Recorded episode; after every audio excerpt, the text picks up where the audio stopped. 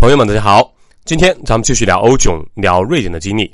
老规矩啊，聊经济之前先说一个小事件：二零二一年七月十号七点，陕西省西乡县发生了一起刑事案件，村民杨某某、聂某某夫妇被害。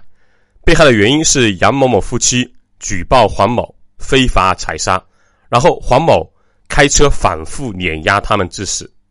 犯罪嫌疑人黄某，男，三十八岁，已经被公安机关控制。那为什么一定要聊这个事件？是因为这涉及到整个社会最底层、善恶根本的事情。如果事件属实，那么报复举报的人一定要严惩，而且要以最顶格的方式严惩。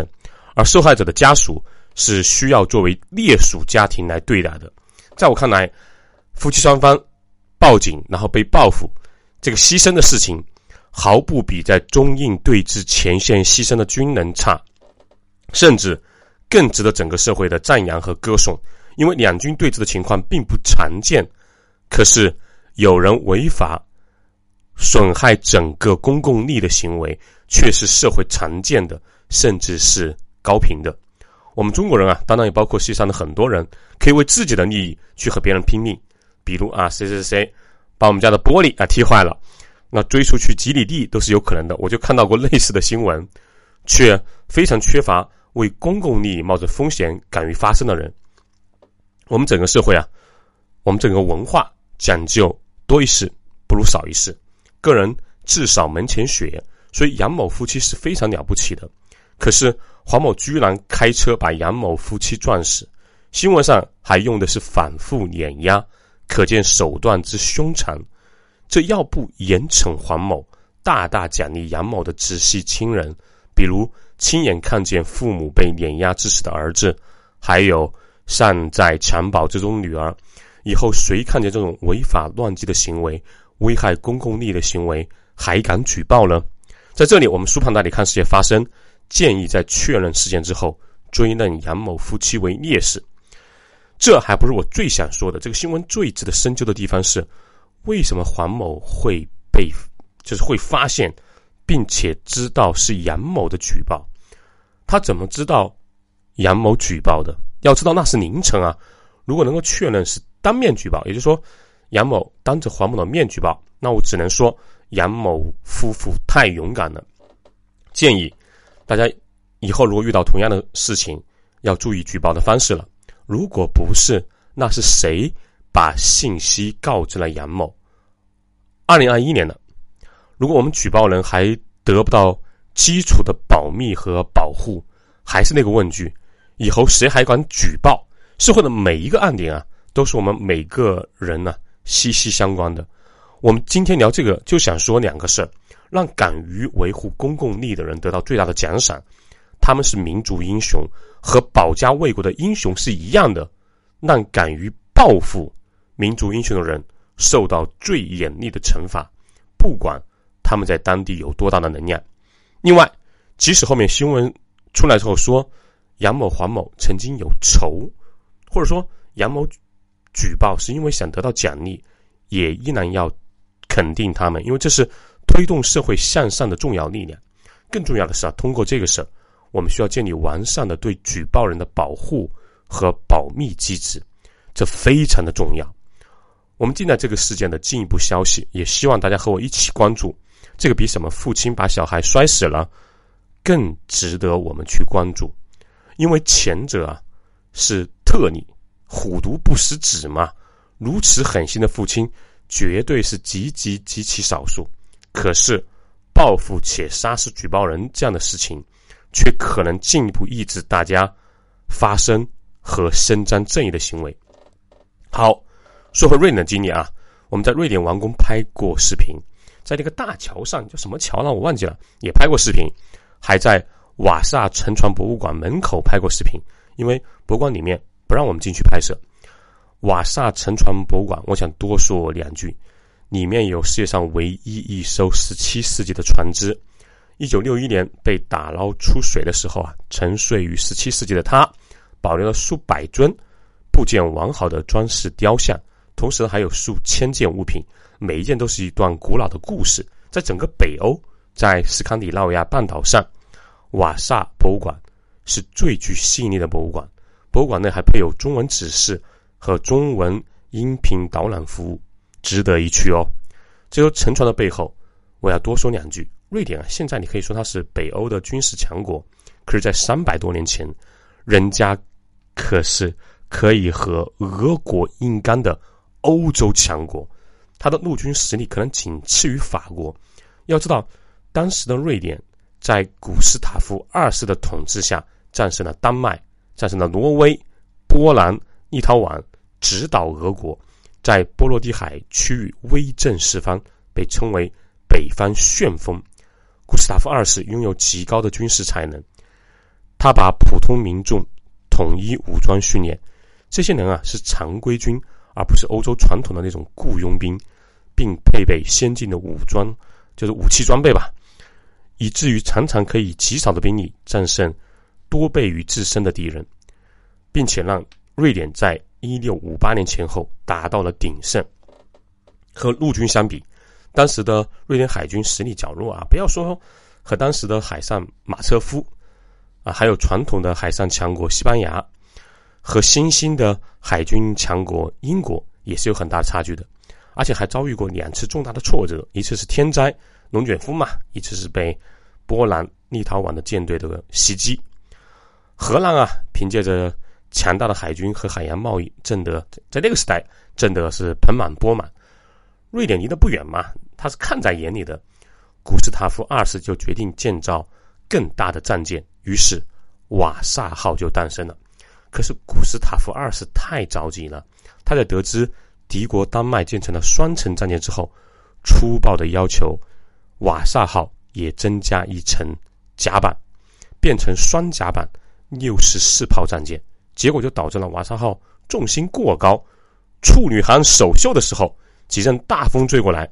这个船就翻了，尽管瑞典有过高光时刻，可是最终还是和俄罗斯啊在长达两个世纪的对抗中败下阵来。其中的原因也很简单，他们当时的人口太少了，现在人口也少啊。要知道，在十七、十八世纪两国对抗最激烈的时候，瑞典才只有一百七十万人口上下，而俄罗斯或者说俄国当年的人口是在一千四百万左右。十八世纪之前，瑞典还能够赢俄国，主要是靠军事技术先进，包括武器质量的优势和古斯塔夫军事改革之后带来的军事战术的优势。可是这些优势都随着俄国的彼得一世改革之后的几十年，俄罗斯或者说俄国就迎头赶上了。自此之后，欧洲北部的争霸就没有瑞典什么事了。所以不要小看人口优势啊，人口和土地优势。依然是非常重要的优势，就像美国现在之所以比较着急，甚至希望在科技上和中国脱钩，就是因为他们知道，一旦他们的高科技被中国学走或者迎头赶上了，那美国的地位就比较危险了。说到这里，我想起来一个事儿，就是我们在瓦萨博物馆见到过一个中国人，应该应该说是华人啊，本来也想和在王宫采访到的那个华人女士那样。采访一下他的，哪知道他躲躲闪闪。开始还以为是因为在博物馆内怕影响到别的游客。我这个人啊很执着，就一直跟着他到展馆外，又采访了他。他依然和我离得很远。后来才说，他到瑞典已经有三十多年了。他们是从台湾移民过来的，可是啊，他没有台湾腔，普通话和我们很类似。看来台湾很多年前。也不是人人都说这种很软绵绵的普通话的，他的父母很可能是从大陆啊，在国共内战之后逃到台湾去的。当然，这是我的猜测啊。他有点腼腆的说，瑞典文化中有一种社交恐惧的倾向。他很小就到了瑞典，他身上也有这种恐惧，不太愿意和陌生人多说话。他说，大家之所以爱戴一个耳机，就是希望避免眼神接触到，即使接触到了也。可以啊，若无其事的假装哼着小曲就离开了，而且和有些地方房门上那个猫眼啊，主要是用来防止危险事件不一样。瑞典房门上那个猫眼是用来观察邻居什么时候出门的，避免一旦在楼道里碰到，不知道该如何寒暄。像他就比较怕在楼道里见到邻居，不知道该不该打招呼。说完这些，我本来呀还想多问他几个问题。甚至呢准备打着请他吃饭的幌子，多问一些深入的话题的。看他确实不太自在呀。就在我问他问题的时候，我发现他的右手会不自觉的揪自己左手的皮，反正就不自在，实在不忍心问下去了。其实啊，我感觉无论是他的背景还是对北欧的了解，应该是很有料的一个人。最后啊，我对他感谢的时候，他突然问我：“你是他们这几个人的老板吗？”我说：“啊，除了一个人是我的老婆啊，他是我的老板。严格意义上说，是的。”他低着头说了一句：“你把他们带出来，不怕他们跑了就不回去了吗？”他问完问题啊，点点头就走了。那一刻，我觉得。媒体的宣传或者说话语权太重要了，就是哪怕是华人，他也不太清楚这几十年我们中国发生了什么，好像以为只要我们出了国啊，就感觉来到了天堂，就连亲人都不要了，也要留在这些发达国家。他是走了啊，不然我真想对他说一句：发达国家是好，可是真的是好山好水好无聊，尤其是在吃的方面，我感觉多数国家简直就没有进入现代文明。比如瑞典，而我们中国那是好脏好乱好有趣啊，好好吃。何况现在还不太脏不太乱了。其实有钱啊，在哪个国家不一样过得比较好，非要当黑户，还要在这种冰天雪地的地方。所以我真的希望这个节目的一些年轻听众，以后能出现一些人才，对外多多宣传我们中国是怎么样的，不像他们以为的，好像我们啊人人都快活不下去了的样子。按我妈在日本旅游的时候说的，日本是干净啊，是繁华，可是我还是希望在中国荆州吃着米粉，打着麻将，然后和一群老阿姨去唱 K 唱歌，晚上吃麻辣烫，很快活嘛。我们太需要非官方的对外发声和展示我们的渠道了，不用刻意说的太好，把真实的一面展示给他们看看就好。虽然也有内卷，也有辛苦，可是多数中国人。绝不像他们想的，生活在水深火热之中。还我们啊，有我们的乐趣。这些真的希望后辈们能替我们中国发声，话语权太重要了。你们爱看芭蕾也好，爱去看什么啊摇滚乐演唱会也好，像我妈说的嘛，我们就爱打麻将啊，就爱斗地主。你们爱吃法餐，我们就爱吃麻辣烫，一样 happy，咋咋地。说回来，说最后话题之后啊，我们就要结束瑞典这个国家。下集我们要聊聊挪威的经历了。就一方面啊，瑞典人由于普遍啊这个素质比较高，所以他们对包括中国在内的游客态度还是很友善的。哦，说到这里，我突然想到，就是我们在去瓦萨博物馆的路上，就那个国际漫游的飞猪啊，不知道怎么搞的，收不到信号了。我们虽然知道已经快到了，可是却突然迷路了。那条小道看了半天，没有一个人。我正犹豫要不要打开国际漫游，那个时候手机的国际漫游很贵啊，不像现在一天好像三十块钱、四十块钱人民币就可以包一天的流量。那个时候反正很贵，尤其是导航这种非常费流量。然后呢，我们就看到一个老爷爷很老的那种，我就问他怎么到瓦萨博物馆，他摆手给我们说了几句瑞典语啊，我们这才知道老爷爷听不懂英文。这是我们在瑞典的五六天第一次碰到。听不懂英文的人，我只好在地图上给他指那个瓦萨博物馆。他好像是弄懂了，然后呢，他走到一边，拿这个手机打了个电话。我还以为没戏了，正在打开国际漫游，他突然走了过来，就是拉住我的胳膊，轻轻的拍了两下，然后呢，示意我们跟着他走。就这样，带我们走了十几分钟之后啊，把我们带到了目的地。每次遇到这样的事情，我都会感觉很温暖啊。可是，就瑞典这个国家而言，他们是不喜欢中国的。据调查显示啊，超过百分之八十的人厌恶中国。和有些国家的反华不同，像美国嘛，它经常也是反华，但是他们是以反华作为手段和中国讨价还价。还有一些北欧小国，那比如说就是瑞典，他们的反华那更多的就是纯理念上的冲突。他们是真的觉得中国不是民主制度，不仅侵害自己人民的人权。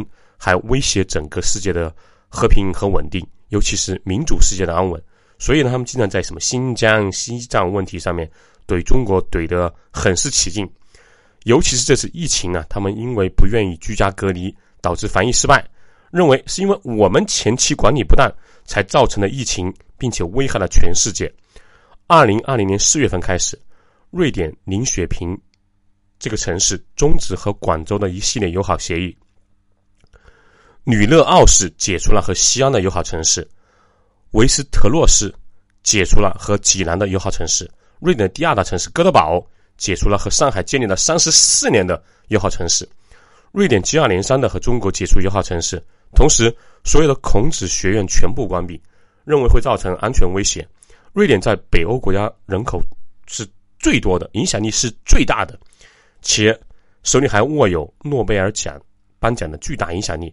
和中国的摩擦其实也很大的影响了北欧甚至欧洲对中国的态度，但这就是瑞典啊，一个曾经尚武、曾经野蛮彪悍的国家，一个进入现代文明之后就慢慢变成了圣母的国家。我们也不好做太多的批评，你自己去了就知道了。这是完全不同的两种思维方式在在那里碰撞。和瑞典相比啊，老实说，我们和美国人的思维方式更相近。有听众说啊，我在节目里说自己胖。想看看多胖啊！现在就不要看了啊。中间这张呢是几年前在斯德哥尔摩的照片，我经常拿来安慰自己啊，还没有很胖嘛。